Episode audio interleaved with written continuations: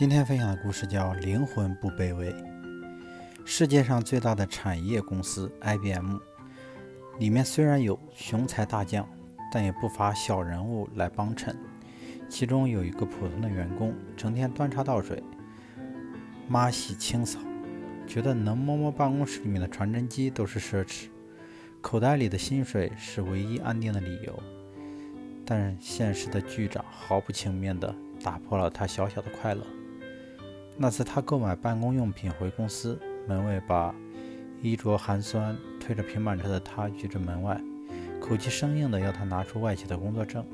偏偏那天他忘了带，于是因为一张薄纸片被晾在了门口。门卫酷酷的姿态、来往人们异样的目光，慢慢烧毁了他的自足感。耻辱与愤怒却一点点燃烧。这种日子不会久的，我不允许自己再被。我不允许自己再被拦在自己公司门口。敏感加上好强，他从此更加努力、更谨慎。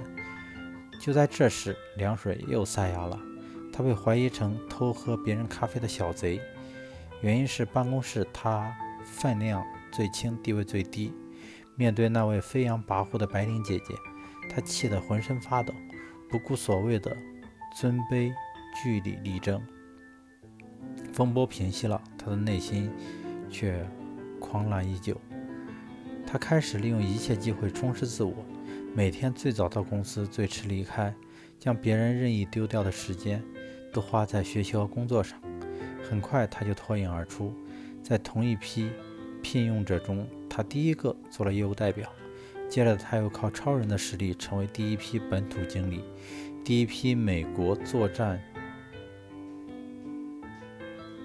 第一批第一批美国本部做战略研究的人，最后他终于圆了美梦，成为公司华南区华南区的总经理。他的名字叫吴世宏，普普通通，但他挑战自卑的勇气与信心，往往令我们汗颜。老板与打工仔的区别就在这里，前者抗争，后者屈服。